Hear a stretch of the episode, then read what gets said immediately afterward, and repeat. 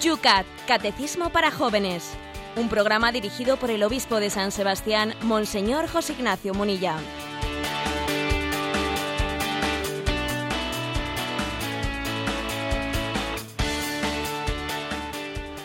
Buenos días, queridos amigos del Yucat. Estamos un día más, hoy viernes terminamos la semana en este espacio de lunes a viernes de Radio María, dedicado precisamente al catecismo para los jóvenes, el Yucat.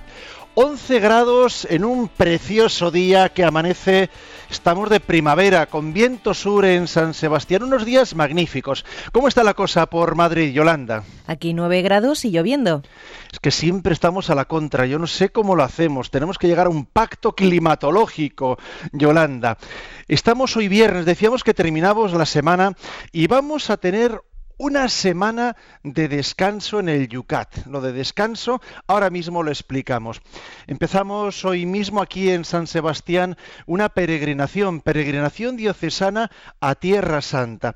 Y bueno, pues eh, tendremos sin duda alguna muy, muy en presencia, encomendados a todos los que todas las mañanas nos seguís aquí en el Yucat y también a los que en diferido os bajáis del podcast este programa. Os llevaremos a todos esos lugares santos, porque queremos ir a ese quinto evangelio, José Ignacio, un lugar, una peregrinación y además una tierra, la tierra de Jesús que necesita también ayuda de los cristianos. Buenos días. Buenos días. Ciertamente la peregrinación a Tierra Santa pues es uno de los, eh, de los momentos fuertes de la, en la vida de un cristiano. Sé que algunos eh, pues habéis sido o sois asiduos peregrinos a Tierra Santa, otros pues no han tenido, no han tenido esa suerte, pero mm, al margen de otras, de otras consideraciones, que obviamente también el tema económico tiene su influencia, cómo no, pero al margen de otras consideraciones, creo que eh, la peregrinación a Tierra Santa eh, lo que está subrayando es que lo principal del acontecimiento, perdón, lo principal del Evangelio es el acontecimiento de la salvación, porque a veces tenemos el riesgo de reducir el Evangelio a una parábola, a una ética, ¿eh? a una ética, a unas enseñanzas morales. Es como si fuese pues una especie de un cuentito, ¿eh? un cuentito con del que extraemos enseñanzas morales. Y nos olvidamos que lo principal del Evangelio es el acontecimiento en el que Dios viene a nosotros, en el que Dios viene a nosotros, sale a nuestro encuentro, y por lo tanto la, visita a Tierra Santa subraya mm, la historicidad del Evangelio, es decir, el Evangelio no solo es bello, no solo es bueno, sino que es verdadero. El Evangelio es historia, ha acontecido. ¿eh? la salvación del Señor ha tenido un lugar y un momento de la historia en el que ha acontecido y desde allí, y desde allí, desde aquel sitio y desde aquel momento histórico, ahora lo actualizamos en todo lugar y en todo tiempo. Eh, esa es el, la razón de ser de la, de la peregrinación a Tierra Santa. Os voy a decir que estos días, que estamos pues, a punto de, partir para la peregrinación, pues bueno, pues hacemos referencia a ello y mm, eh, creo que es costumbre entre los cristianos el decir, eh, te encomiendo en un lugar especialmente querido para ti. A un matrimonio le decimos, te encomendaré en Caná de Galilea. A un sacerdote le decimos, te encomendaré en el cenáculo. Ayer estuve con unas religiosas, las josefinas, y les dije, os encomendaré en la capilla de San José en Nazaret. Eh, creo que es hermoso, ¿no? Que nos demos cuenta que todos tenemos algún lugar en Tierra Santa especialmente ligado a, nuestra, eh, a nuestro estado de vida, a nuestra espiritualidad. Eso también creo que es entrañable, eh, que, nuestra espiritualidad allí tenga un reflejo especial.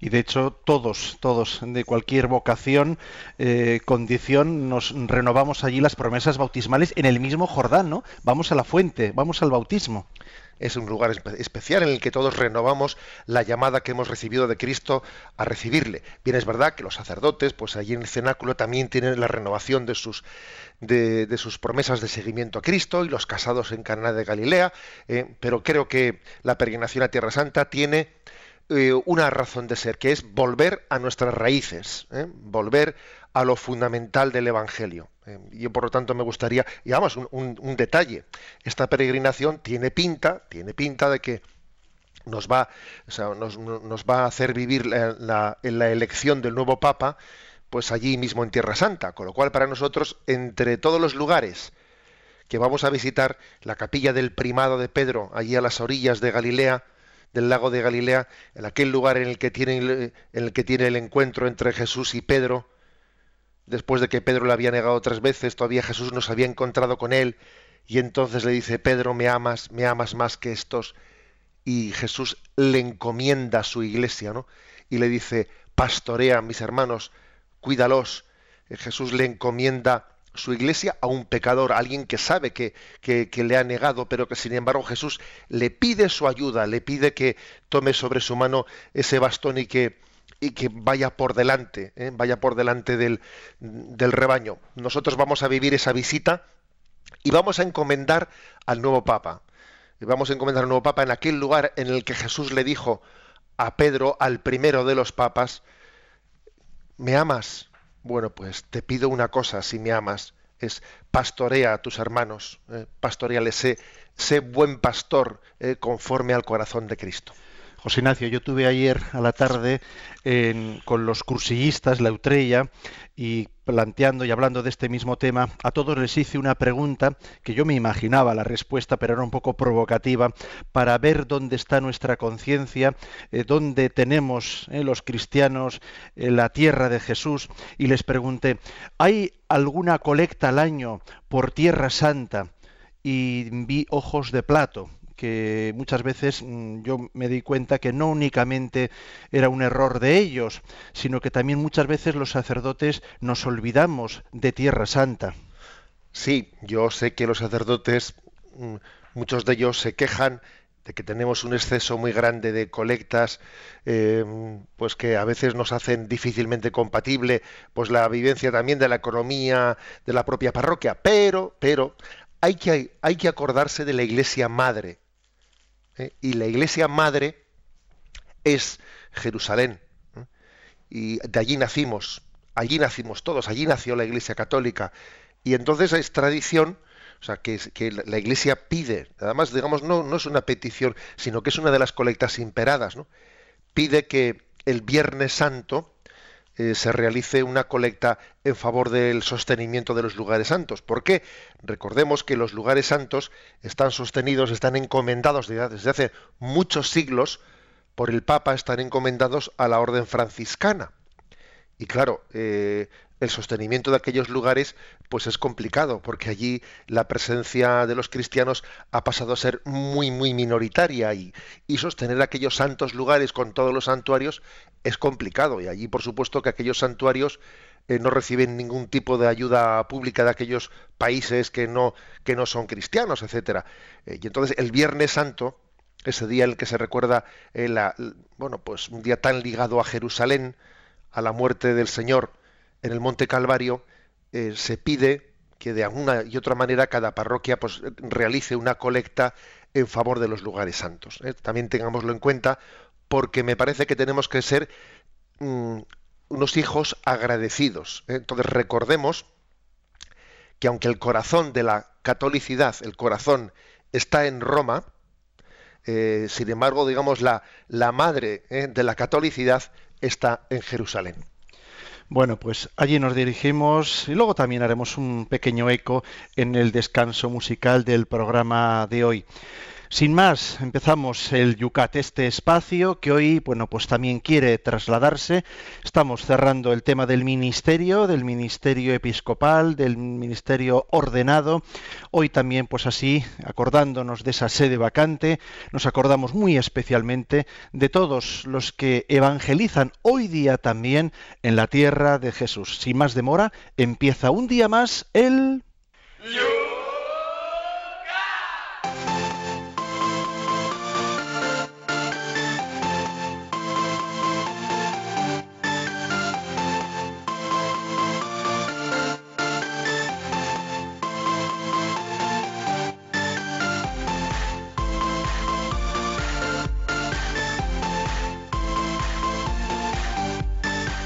Y lo hacemos como todos los días, mirando a las preguntas, una jornada también preciosa la que ayer vivíamos en ese centro universitario donde realizábamos el programa en directo. Bueno, pues en torno a esos temas que desgarrábamos allí en Facebook, Lucía nos pregunta, dice, Monseñor, ¿un seglar puede ser un acompañante espiritual, aunque no sea sacerdote o religioso? Hablábamos ayer y se recomendaba en una de las respuestas el tema del acompañamiento espiritual.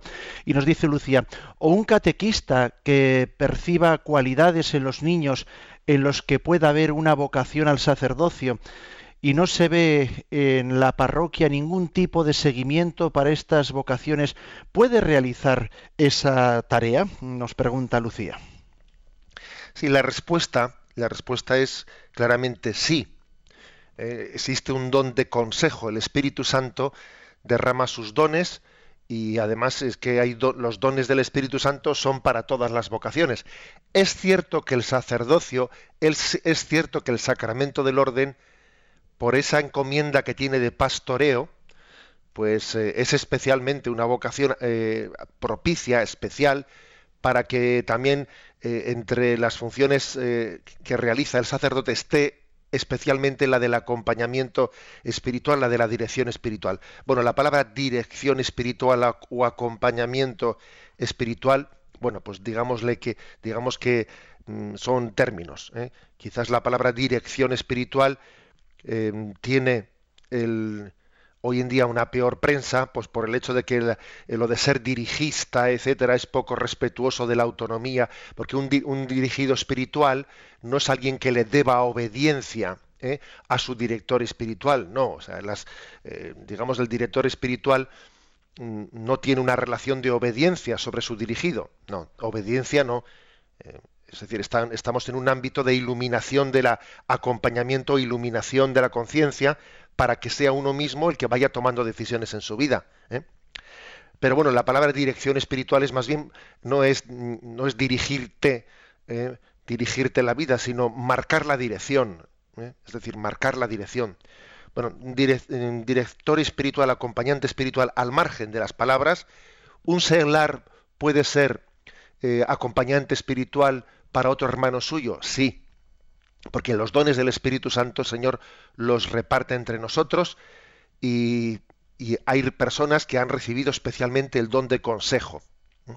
Me parece importante que un seglar que bueno que pueda recibir un consejo de acompañar otros a otros seglares ha puesto un ejemplo muy bonito ahí, esa, esa, la oyente cuando dice, y una catequista puede acompañar a unos niños que posiblemente pueden tener un, incubada, no hay pues una vocación sacerdotal, pues por supuesto que sí. Pero igual el mejor consejo es que yo creo que el que es director espiritual o acompañante espiritual tiene que ser también él un acompañado, un dirigido. ¿Mm? Esto yo creo que es importante. No somos ¿eh? autodidactas. Creo que el don de consejo esto me lo habéis escuchado varias veces, el don de consejo, el Señor te lo suele dar para los demás. No porque tú te lo sabes todo, tú eres el director espiritual del otro. No, no.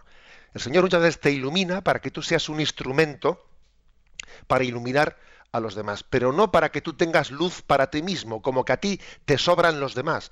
Tú das consejo a los demás y tú te lo sabes todo y tú no necesitas que nadie te acompañe, ni hablar. ¿eh? Eso no suele ser así.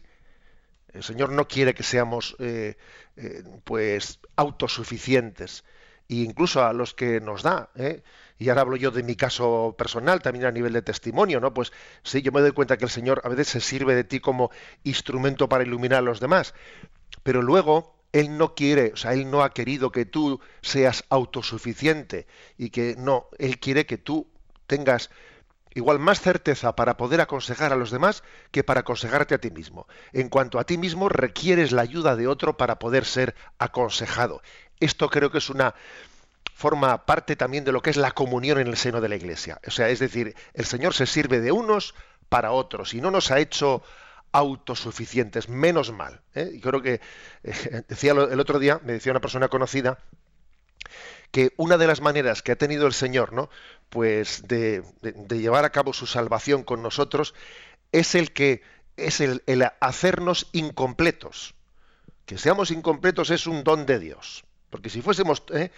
Eh, si fuésemos completos, autosuficientes, seríamos unos perfectos soberbios. Entonces, el, que seamos todos incompletos, el que sea obvio que cada uno eh, pues somos limitados en nuestros dones, es un regalo de Dios, porque esta es la manera de rebajar nuestra soberbia eh, y de hacernos mendigos de la gracia, que eso es lo que es un cristiano, mendigo de la gracia. Veo, José Ignacio, que estos días que estamos tratando el sacramento del orden en sus distintos grados, también está ahí, bueno, pues vio jóvenes que están un poco revueltos o tocados interiormente. Leo el comentario de uno de ellos, por ejemplo, de Santi. Dice, ¿existe algún modo certero de saber si un discernimiento es seguro en cuanto a la vocación, al orden? Bien, Claro, si uno lo que está pidiendo eh, es una especie, a ver, un termómetro para o un teléfono rojo, un teléfono, sí, a ver, a ver un teléfono rojo que me digan si tengo vocación. Quiero saberlo, quiero. Eh, no sé si sabéis una anécdota, una anécdota que se cuenta, que se cuenta de la vida de, de Unamuno, ¿eh? Yo no sé si será cierta, porque hay un refrán italiano que dice, si no es, si no es verdad, está bien, bien buscado. Pero bueno, la anécdota es la siguiente, que, que estaba Unamuno en su, en su época de, de, juventud, queriendo, luchando de si tenía vocación para ser sacerdote, si no, y estaba el hombre luchando, y entonces, en un momento de duda, abrió la Biblia, ¿no? Así de, a ver qué le decía la palabra, ¿no? Abrió la Biblia y le fueron los ojos al texto ese del joven rico que dice, déjala todo, ven y sígueme. Y asustado, entonces él cierra, ¿eh? cierra el libro pensando, pensando esto, esto ha sido un signo de Dios, no ha sido, o ha sido casualidad, ha sido. Entonces vuelve a abrir de nuevo la Biblia en, segunda, en una, una segunda prueba y le van los ojos a un texto del Antiguo Testamento que dice, te lo he dicho una vez y no pienso repetírtelo. ¿eh? bueno, esa anécdota que no sé qué repito, que me, me falta, digamos, el conocimiento de si es histórica ¿eh? o no, pero ¿Qué quiero decir con ello? Que, no, que obviamente no se puede discernir la vocación eh, queriendo a ver que me a ver si recibo un mensaje, a ver si recibo.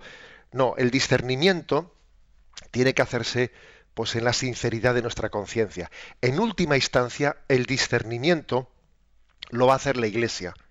Es la Iglesia la que va a discernir a, una persona que se acerca y dice, creo que igual es posible que el Señor me llame al sacerdocio, a la vida religiosa. No sé, siento determinados signos. Y entonces dice, ¿y qué signos ves? Pues estos y estos.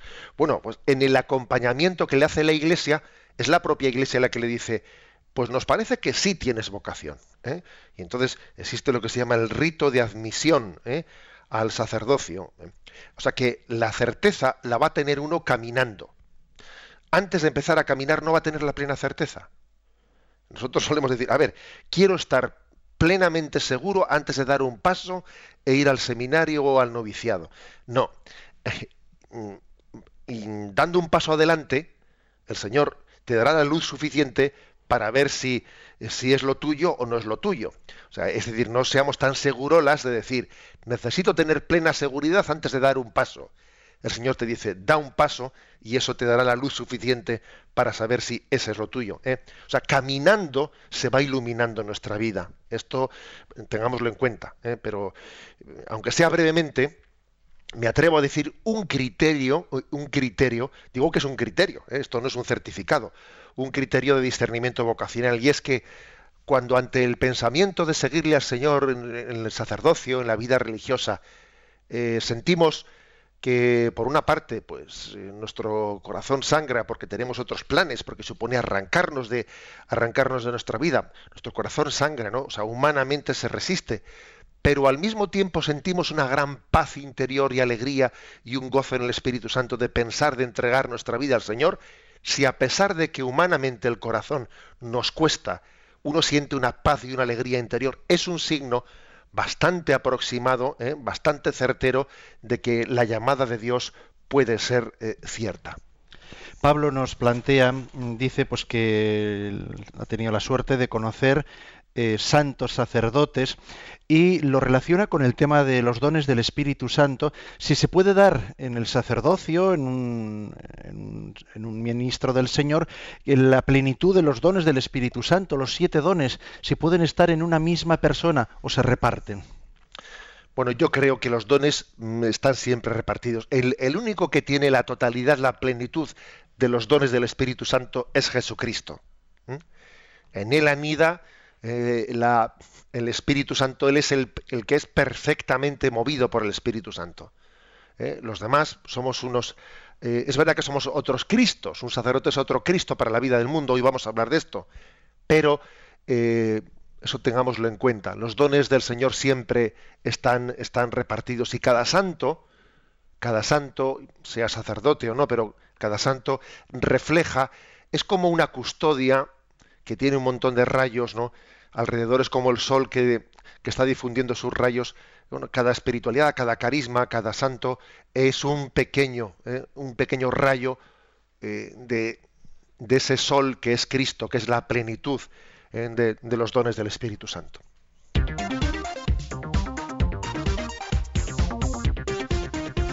Son las 8 y 21 minutos, 7 y 21 minutos en las Islas Canarias. Sintonizas Radio María, estamos en el Yucat. Y vamos a cometer los dos puntos que hoy tenemos reservados para este viernes, viernes de Cuaresma.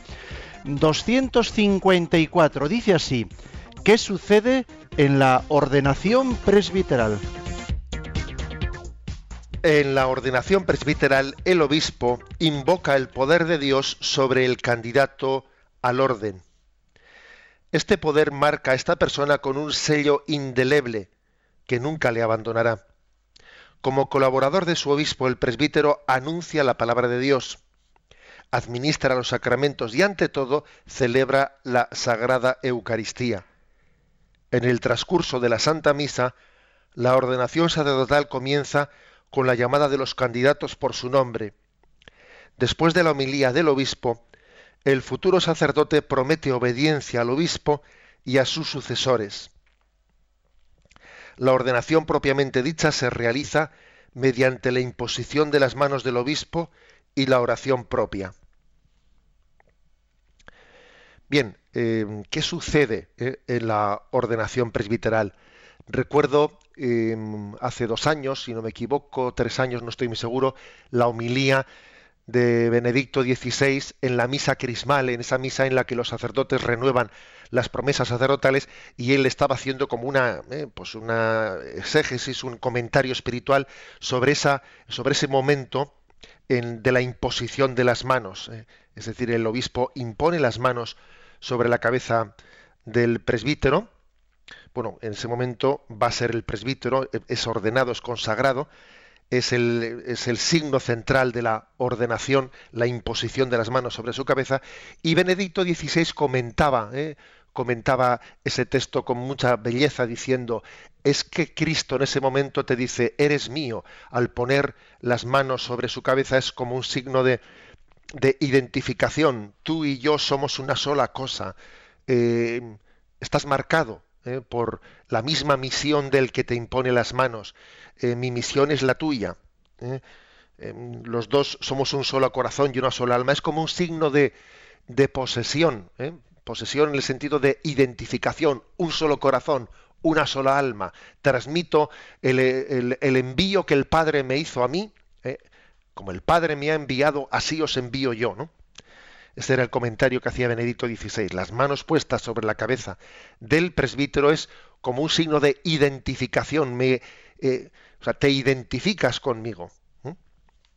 Es un signo muy potente que los sacerdotes que me están escuchando tenemos hoy una ocasión de renovarlo. ¿eh? de hacer de esta catequesis del Yucat también una ocasión para eh, volver a dar gracias a Dios por nuestro sacerdocio. El sacerdote no es un hombre para los demás, sino un hombre de Dios para los demás. Este es un matiz clave. ¿eh? A ver, eh, decir que el sacerdote es un hombre para los demás, no, no, un hombre de Dios para los demás. El sacerdote es un hombre habitado. eh, habitado por Jesucristo, habitado por los dones del Espíritu, porque es que es un nombre de, o sea, esa ordenación sacerdotal es hacerle de Cristo, para que siendo de Cristo sea de los demás. Por eso es un hombre habitado. El sacerdote es desde Dios para los demás, pero desde Dios, ¿eh? desde Dios. Quizás ha habido unos años en los que, claro, en, los años posteriores al concilio, se subrayó como siempre ocurre, un poco por la ley del péndulo, eh, igual en la, en, la concepción sacerdotal eh, preconciliar, se subrayaba mucho el hecho de que el sacerdote es el hombre de Dios. Después vino, eh, pues en esa ley del péndulo, un subrayar el aspecto contrario, que era el hombre, el sacerdote es un hombre para los demás. Eh, ¿Es un hombre de Dios? ¿Es un hombre para los demás? A ver, es que como siempre, ¿no? Eh, frente a esta tendencia del péndulo que tenemos, tenemos que, creo que estamos a los 50 años, ¿no? Del, del Concilio Vaticano II y sin duda alguna la, relectura del concilio nos tiene que llevar a hacer una, lectura de madurez y no de reduccionismo. El sacerdote es un hombre de Dios para los demás. Y en ese sentido, el sacerdote se dice que es, es coetáneo, pero no es epocal. ¿eh? Perdón por las palabras, ¿no? ¿Qué quiere decir eso de que es coetáneo, pero no es epocal? O sea, es un hombre de este mundo. Es decir, tenemos que ser hijos de este tiempo. ¿Mm? Hijos de Dios, hijos de la Iglesia e hijos de este tiempo. Sí, somos coetáneos de ese tiempo, pero no epocales. Es decir, que mm, somos de este mundo, pero vivimos en este mundo, pero sin que nuestros valores sean los de este mundo. Somos coetáneos, contemporáneos, ¿no? De, de nuestros hermanos de, de estos tiempos que nos han tocado vivir, pero sin ser epocales, es decir, que es que se espera de un sacerdote, se, espera de un sacerdote que sus criterios sean los de Cristo. Si, de un sacerdote lo que vamos a tener es alguien que piensa como piensa este mundo, a ver, para eso no lo necesitamos. ¿eh? Por eso a nosotros, a los sacerdotes, eh, se nos pide, pues hombre, se nos pide algo tan, tan clave que es que decía la Madre Teresa de Calcuta, ¿no? sobre las virtudes del sacerdote, insistía ella, ¿no? Pues que tenemos que eh, sentir la llamada a la santidad que tienen todos los cristianos de una manera muy especial. ¿eh? Decía ella, qué limpios deben de ser los ojos que, de quien mira tan de cerca a Cristo, las manos deben de ser pobres y acostumbrados a repartir, y su corazón tiene que ser desprendido de toda riqueza. ¿eh? Lo decía una santa como la Madre Teresa de Calcuta. Una mujer ¿eh? que, bueno, que tuvo una relación con los sacerdotes a lo largo de toda su vida verdaderamente entrañable. Eh, el sacerdocio acompañó la vida de la Madre Teresa de Calcuta en, una, en un equilibrio entre Pedro y María mm, hermosísimo. ¿eh? La Iglesia tiene como dos pulmones. Tiene como dos pulmones igual que se dice el pulmón de Oriente y el pulmón de Occidente. Bueno, pues es el, por una parte es, digamos, la vocación apostólica de la Iglesia y la vocación carismática de la Iglesia. Y el sacerdocio es la imagen de, esa estructura apostólica. Y la religiosa, la Madre Teresa en Calcuta, ¿no? pues en concreto es una imagen de esa iglesia carismática. Y el carisma no camina al margen de, la Iglesia Apostólica, sino camina, camina de su mano. Y la Iglesia Apostólica aprende, ¿eh? aprende de, de, esa iglesia carismática, por ejemplo, de esa imagen de la Madre Teresa, aprende tantas cosas. Una anécdota, ¿eh? os voy a contar una anécdota de la Madre Teresa, que es, esta sí que es de las, de las que está eh, refrendada. y históricamente, en la vida de la Madre Teresa ocurrió varias veces pues que en aquella, que en aquella situación de, eh, que vivían ellas, pues rodeadas muchas veces, pues no de un contexto de, de, la Iglesia Católica, sino en medio de, pues por ejemplo en la, en la India, en Calcuta, en un mundo de hindúes, etcétera, con pocos sacerdotes. En más de una ocasión ella, a primera de la mañana, ocurrió pues que el sacerdote que iba a ir a celebrarles la Eucaristía, pues por, situaciones tan precarias que allí se viven, pues en alguna ocasión no podía llegar y se quedaban sin sacerdote.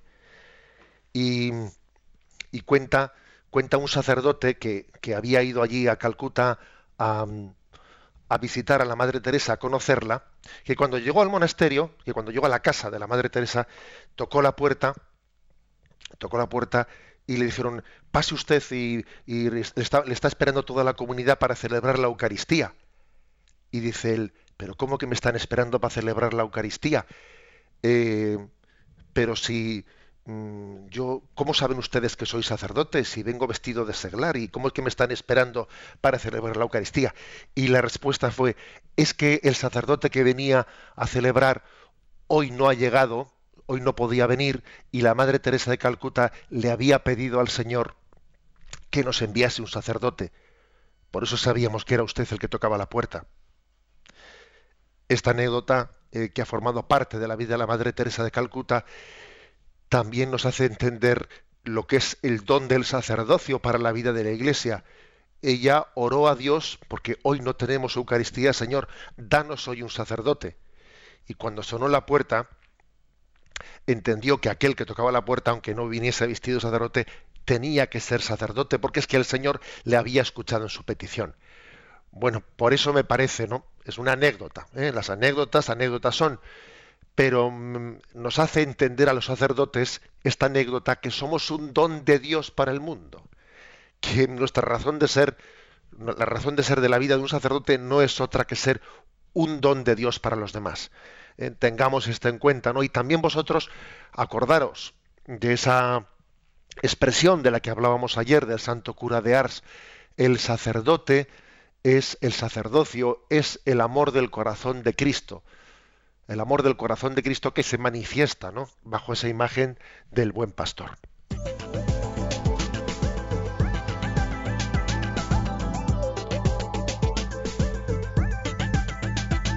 Dedicamos los próximos minutos no solo a un precioso tema musical que nos trasladará de nuevo a Tierra Santa, sino también a que vosotros podáis participar.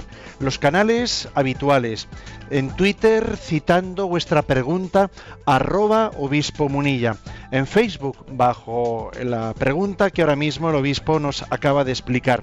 Está en la página Yucat Radio María dentro de Facebook. Y también podéis mandar vuestros emails ahora mismo a yucat@radiomaria.es. Y por supuesto que también atendemos el teléfono. Hoy Yolanda es la que nos atiende el teléfono. Para participar en directo 91 153 8550 91 153 8550 vamos a tener nuestro descanso musical. La voz seguro que la reconocéis por lo menos los más mayores. Una voz inconfundible, Adamo, y canta a esa ciudad y a ese conflicto y hace oración con este precioso tema. Jerusalén.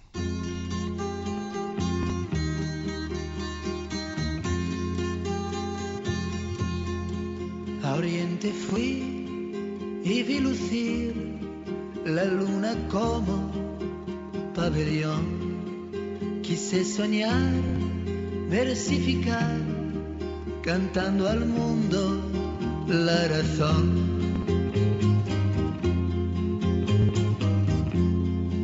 Mas cuando vi Jerusalén, cual amapola en la aridez, yo pude oír un requiem cuando al hablarle me asomé.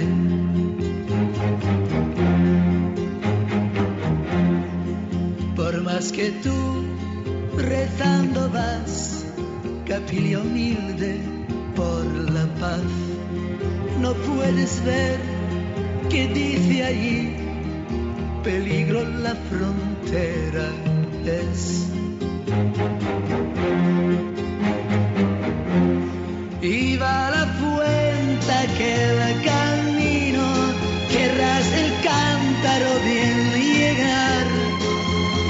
María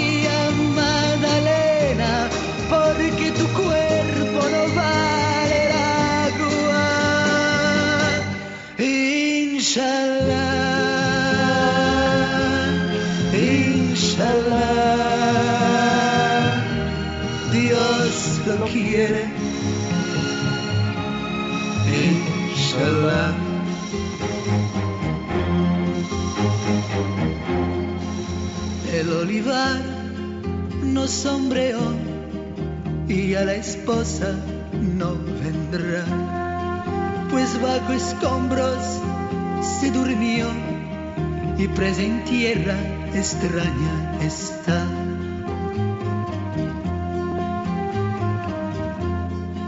Rondando va a una flor en la alambrada un ruiseñor. Fuera de sí la gente está y a todos quieren repudiar.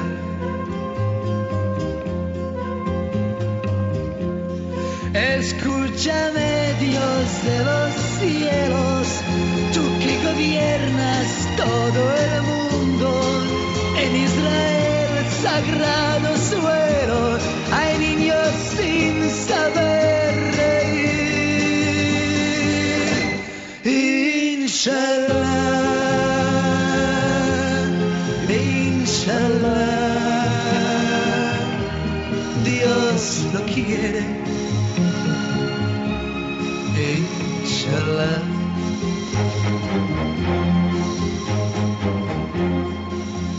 que hay se ensangrentó, mañana ya se lavará. La calle se hace con valor, el cuerpo adoquín será.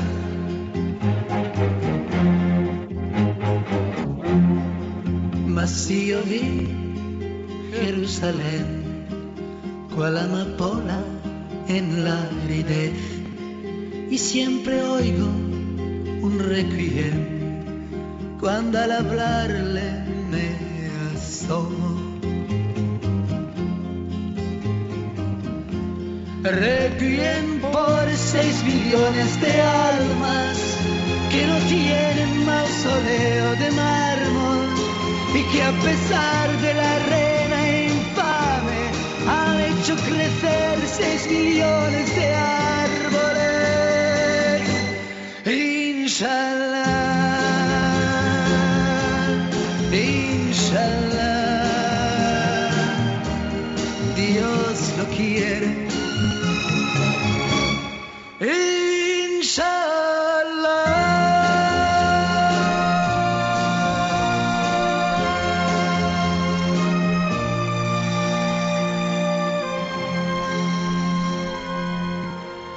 Precioso tema de Adamo, Inshallah. 8 y 38 minutos, 7 y 38 minutos en las Islas Canarias. Sintonizas Radio María. Vamos a atender a nuestros oyentes que veo que nos están llegando preguntas por todos los sitios. Vamos a comenzar con el teléfono donde tenemos a Yolanda. Adelante, Yolanda. Buenos días. Nos ha llamado José de Cádiz y mm, pregunta que si el sacerdocio es un don divino y es para siempre, ¿los curas que son seglares eh, o que se han casado siguen siendo sacerdotes?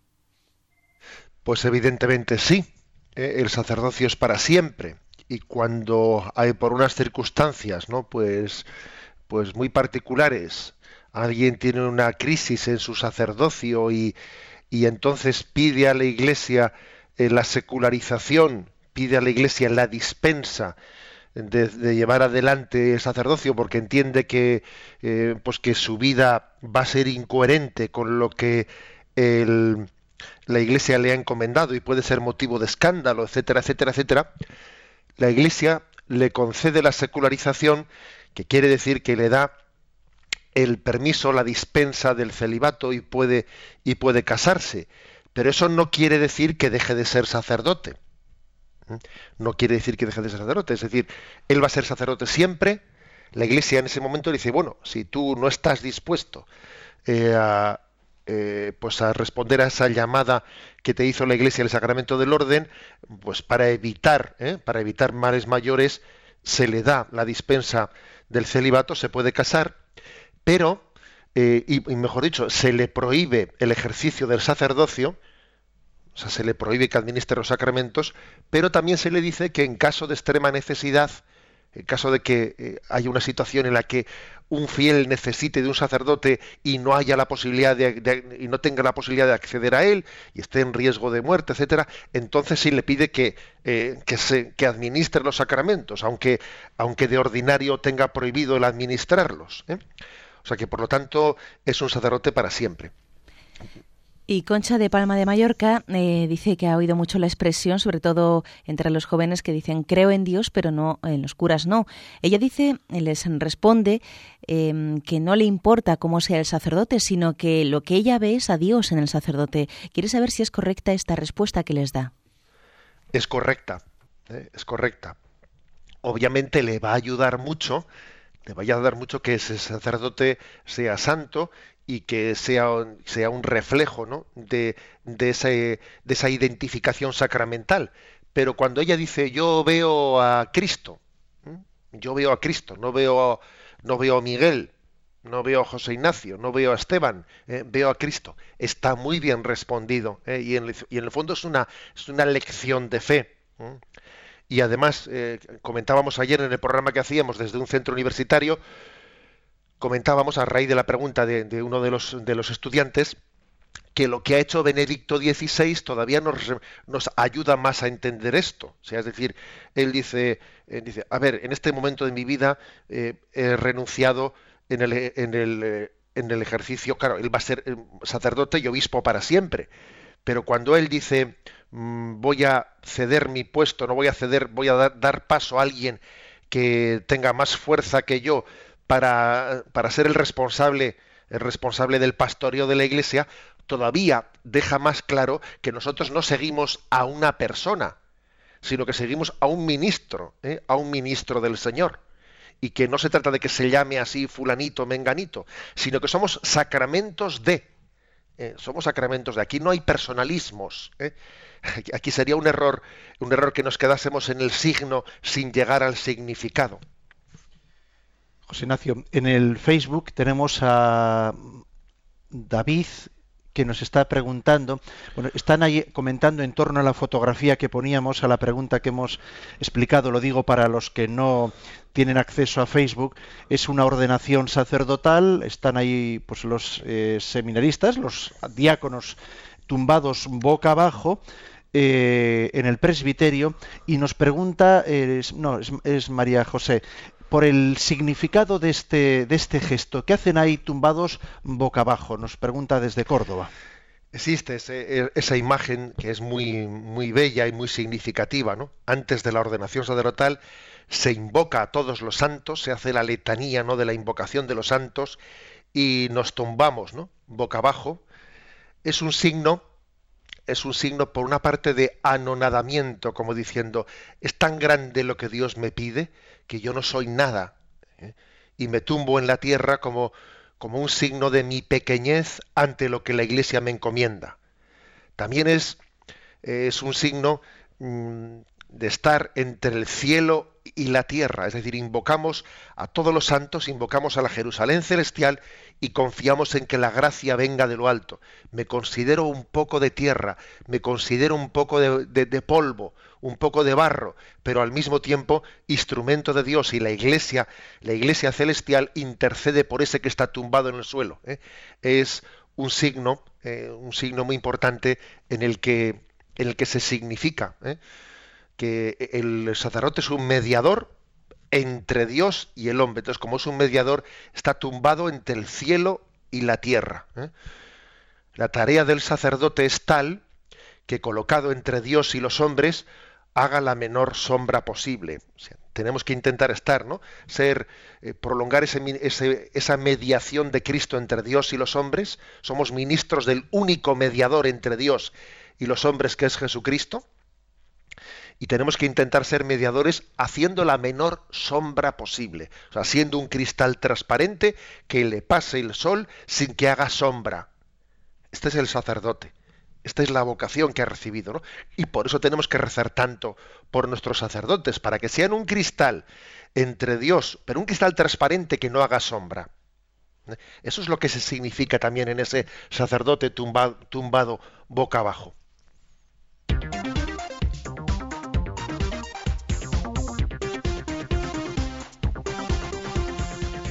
Continuamos con el segundo punto del día de hoy del Yucat. Es el 255. ¿Qué sucede en la ordenación diaconal?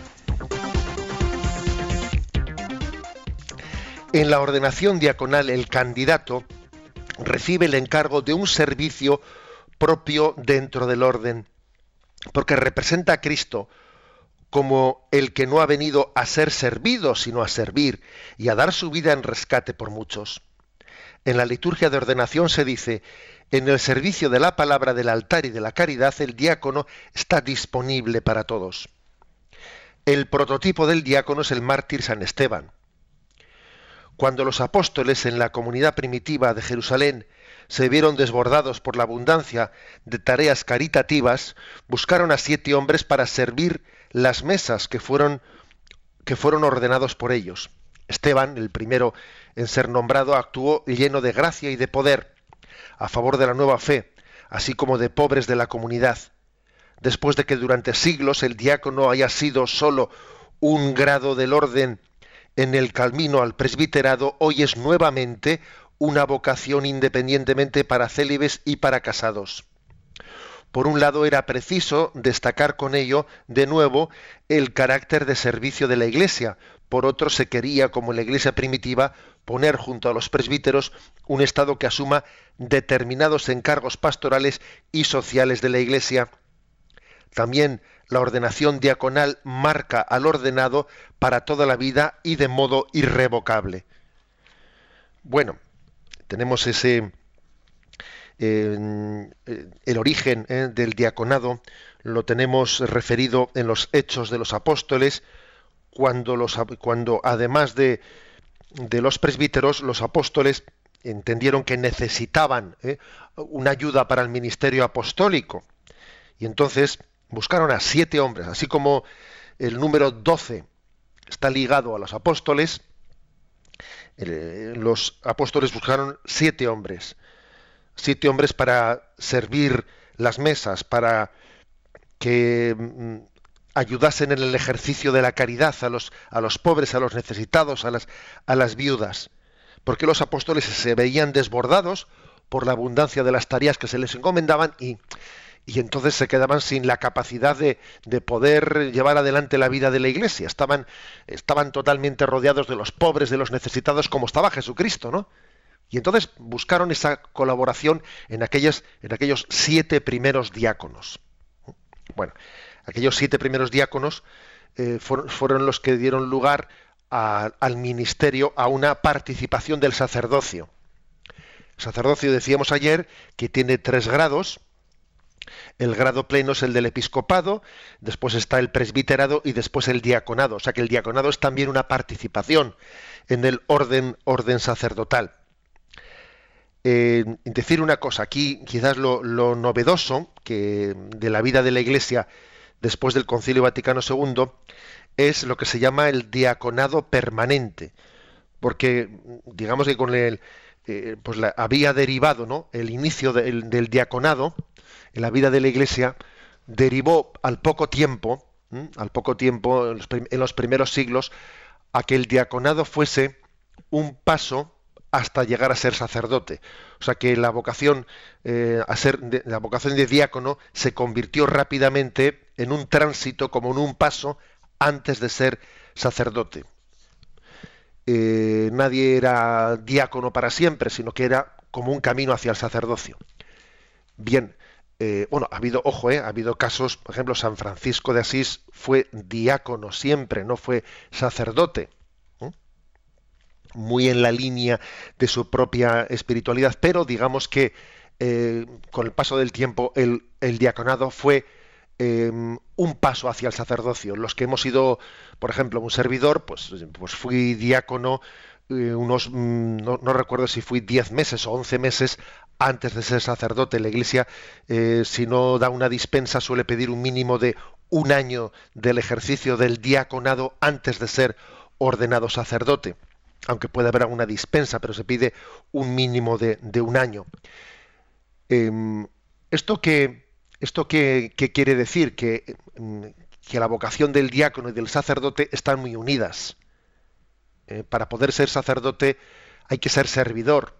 Eh, para poder ser sacerdote hay que tener esa prontitud de servir a los pobres, de servir la mesa. O sea, es decir, y es más, cuando uno se ordena sacerdote, no deja de ser diácono, ¿eh? Ojo con esto, a mí eso recuerdo que me lo dijeron con mucha claridad en mi ordenación. No pienses que tú eh, eres diácono únicamente para unos meses y luego ya dejas de serlo, no. Dejas de serlo, no. Además de diácono, eres sacerdote. O sea que el diaconado tiene también que configurar tu ser sacerdote. Tienes que seguir siendo servidor, siendo sacerdote. Y luego si eres obispo lo mismo, no es que tú dejes de ser sacerdote o cura o dejes de ser diácono, no, aquí eh, los grados del orden se van sumando, no es que el siguiente elimine el anterior, no, no, no lo elimina. ¿eh? Bueno, cual también esto es una llamada a todos los sacerdotes y a todos los obispos para que sepamos que tenemos que ser los primeros en coger la escoba, si me permitís la expresión, en coger la escoba o sea, en buscar el servicio más concreto y más humilde en el seno de la Iglesia, porque la jerarquía es servicio, la jerarquía no es, no es un, un ascenso que a mí me, me separa de los servicios más humildes, no, no, el, igual que decimos del Papa, que es el siervo de los siervos, la auténtica jerarquía es la que nos, explicó el Señor gráficamente cuando se puso de rodillas delante de cada uno de los apóstoles limpiándole los pies. Ese es el sentido. Ahora, em, lo que iba a añadir es que lo propio del Concilio Vaticano II, o sea, lo, novedoso ha sido el, reiniciar en la vida de la Iglesia la posibilidad de que el diaconado sea permanente, ¿eh? de que la vocación diaconal no sea un camino hacia el sacerdocio, sino que pueda ser una vocación permanente, bien sea con un diaconado célibe o también con un diaconado eh, por parte de una persona casada. Eh, hoy en día en la Iglesia se permite, por lo tanto, en las diócesis en las que el obispo ha instituido eh, pues el orden del diaconado permanente, se permite a un casado que haya recibido la formación que la Iglesia pide y haya discernido con la Iglesia su idoneidad, se le permite que un, que un casado sea diácono permanente o también que una persona célibe y con vocación al celibato se acerque al diaconado permanente, que ya si es diácono permanente no va a ser sacerdote, sino que mm, va a tener esa, esa vida. Es un nuevo, ¿eh? es un nuevo ministerio que está haciendo mucho bien Seguro que habrá muchos diáconos permanentes que estén también escuchando este programa, ¿no? Que hace un gran, hace un gran bien el diaconado permanente al servicio de la Iglesia y además posiblemente en este momento de escasez de vocaciones al sacerdocio, eh, pues eh, seguro que también es una de las grandes ayudas que providencialmente Dios quiere servirse de ellas, ¿no? Pues para, pues para dar, eh, para acompañar a la Iglesia mediante un pastoreo, o sea, esos diáconos permanentes son también imagen del Cristo buen pastor que cuida de nosotros. ¿eh? Por lo tanto, demos gracias a Dios ¿eh? por el don del diaconado.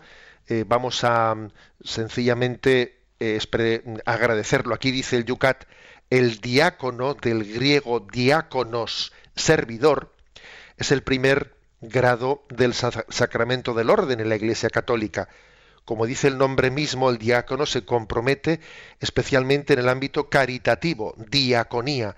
Sin embargo, también enseña, da catequesis, proclama el Evangelio, predica, asiste en el culto divino, porque es inseparable eh, la la dimensión caritativa de la dimensión profética de la Iglesia. O sea, no es que es verdad que los apóstoles encomendaron especialmente a los diáconos la tarea caritativa, pero ojo, eso no quiere decir que, que pueda, alguien se pueda dedicar, como sería un error decir que el sacerdote o el apóstol se dedica únicamente a la predicación de la palabra, olvidando la tarea caritativa. No, siempre tiene que haber eh, una pues un equilibrio entre la dimensión de la predicación de la palabra y el ejercicio de la caridad con los pobres. Siempre las dos cosas tienen que integrarse en todas las vocaciones, pero en el diaconado entre las dos cosas se, subraya más el servicio, la diaconía a los pobres, aunque también se le, eh, encomienda la predicación de la palabra, la predicación del Evangelio, eh, la catequesis dentro de la Iglesia.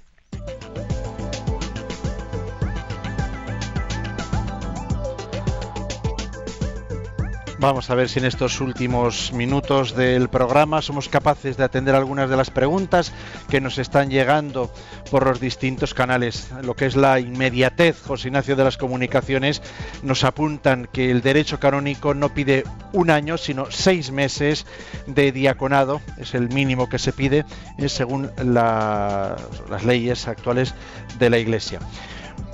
Sí. Rectificación online. bueno, pues vamos con las preguntas que las hay y también pues eh, en torno a todas ellas al programa que hoy estamos aquí dirigiendo. Por ejemplo, estábamos, por cierto, un pequeño homenaje también a los diáconos permanentes. Hemos puesto ahí una fotografía de un buen grupo de diáconos permanentes en Facebook. Nos pregunta Jorge, eh, ¿qué compromisos adquiere un diácono? ¿Es habitual que haya diáconos casados? ¿Es compatible con obligaciones familiares? Mm, es habitual, bueno, mm, depende de cada diócesis. ¿eh? Es el obispo de la diócesis el que tiene que discernir si en su diócesis se dan las condiciones adecuadas para que ¿eh? exista, eh, exista, bueno, para que se ponga en marcha ese ministerio. ¿Es compatible ese, una persona casada, es compatible el diaconado con sus obligaciones, con su vocación a la vida matrimonial? Para un diácono permanente, una de las cosas que la Iglesia va, eh, va a pedir como, eh, como un elemento para discernir de si es un candidato adecuado o no lo es para ser diácono permanente es que tenga una vida matrimonial consolidada.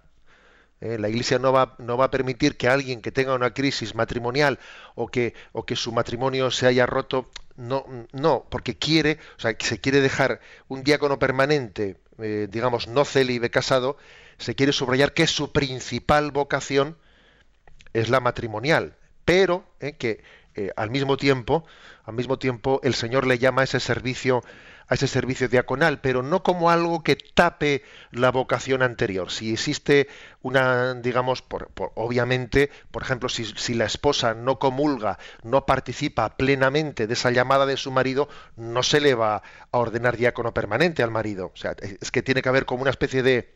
La vocación será del que se ordena, pero la familia, la mujer, la esposa y los hijos tienen que participar, ¿eh? o, sea, estar a una con, su, eh, con, con, a quien da ese paso. Si la Iglesia no ve que la familia está unida, no va a darles el, el diaconado permanente. ¿eh? Por lo tanto, hay una conjunción entre ambas vocaciones. Se nos va el tiempo. Una pregunta eh, solamente sobre los cardenales. Nos dicen ahora que está tan de moda hablar de ello. Cardenales, obispos, cardenales, diáconos, cardenales, presbíteros. Nos dice David, ¿qué es esto? Bueno, eh, no tiene, eh, no tiene un reflejo sacramental. esa, esa, tradición de que ha sido nombrado cardenal presbítero, cardenal diácono, cardenal.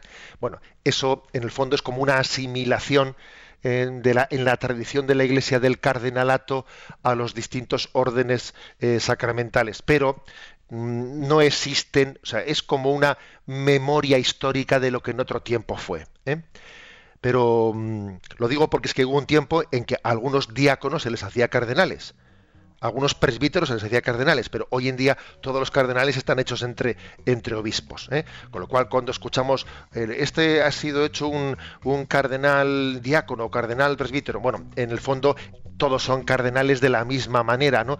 Es una evocación de lo que en un tiempo eh, eh, fue históricamente el cardenalato.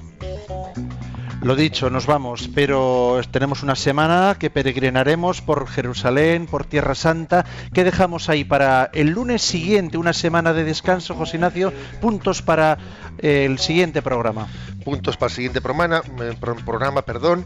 Tenemos aquí cuatro puntos que son 256. ¿Quién puede recibir el orden, el sacramento del orden? 257. ¿Es un desprecio a las mujeres el hecho de que solo los varones puedan recibir el sacramento del orden? 258. ¿Por qué la Iglesia exige a los presbíteros y obispos una vida célibe? 259. ¿En qué se diferencia el sacerdocio común de los fieles del sacerdocio ordenado? Como veis, temas jugosos. Terminamos con la bendición de Dios. La bendición de Dios Todopoderoso, Padre, Hijo y Espíritu Santo descienda sobre vosotros.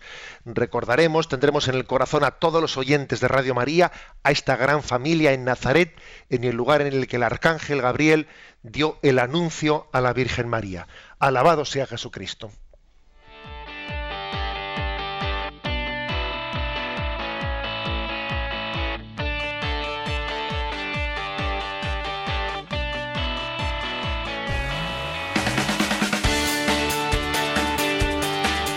Y así finaliza en Radio María Yucat, un programa dirigido por el obispo de San Sebastián, Monseñor José Ignacio Monilla.